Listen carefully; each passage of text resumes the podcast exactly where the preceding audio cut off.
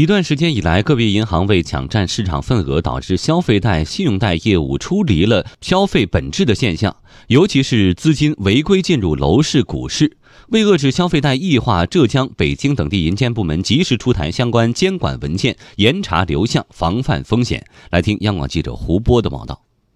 北京白领小任告诉记者，最近他在支取自己的个人消费贷款时，手机银行 APP 上突然弹出一句警告。弹出的警告的内容是这样的：消费贷款资金严禁进入楼市、股市等违规领域。意思是不是说不能将支取的个人消费贷款借给别人买房呢？他说，支取消费贷是帮老家表姐买房凑首付。看到这句警告语之后，他赶紧停止操作。一段时间以来，各银行在零售金融领域攻城略地，其中。尤其以消费贷、信用贷和信用卡等业务为主，在业务扩张的同时，一些银行的贷款业务异化，出现资金流入楼市、股市等违规现象，引起银监部门警觉。浙江银保监局要求银行机构加强个人消费贷款用途管控，重申了禁止性领域：一是禁止用于支付购房首付款或者偿还首付款借贷资金；二是严禁流入股市、债市、金市、期市等交易市场；三是严禁用于购买银行理财、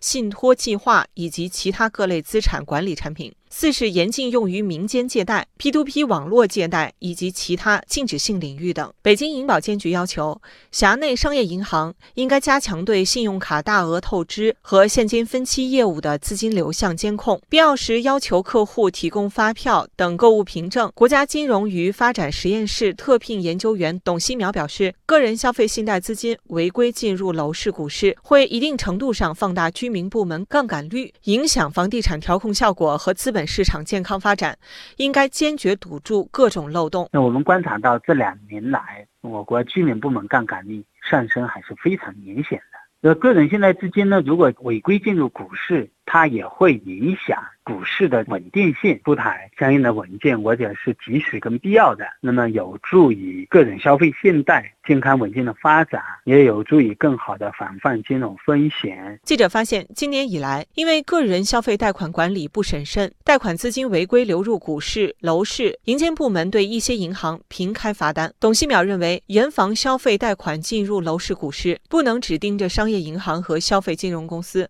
现在啊，其实对金融机构也好，对科技公司来说也好，对个人消费信贷用途和流向的监控是非常困难的。所以呢，我觉得监管部门可以修改一些办法，比如说这些借款人虚构贷款的用途是可以进入这个征信系统上黑名单。以后你一旦出现这些不诚信的行为、违规的行为，再到银行要贷款就非常困难。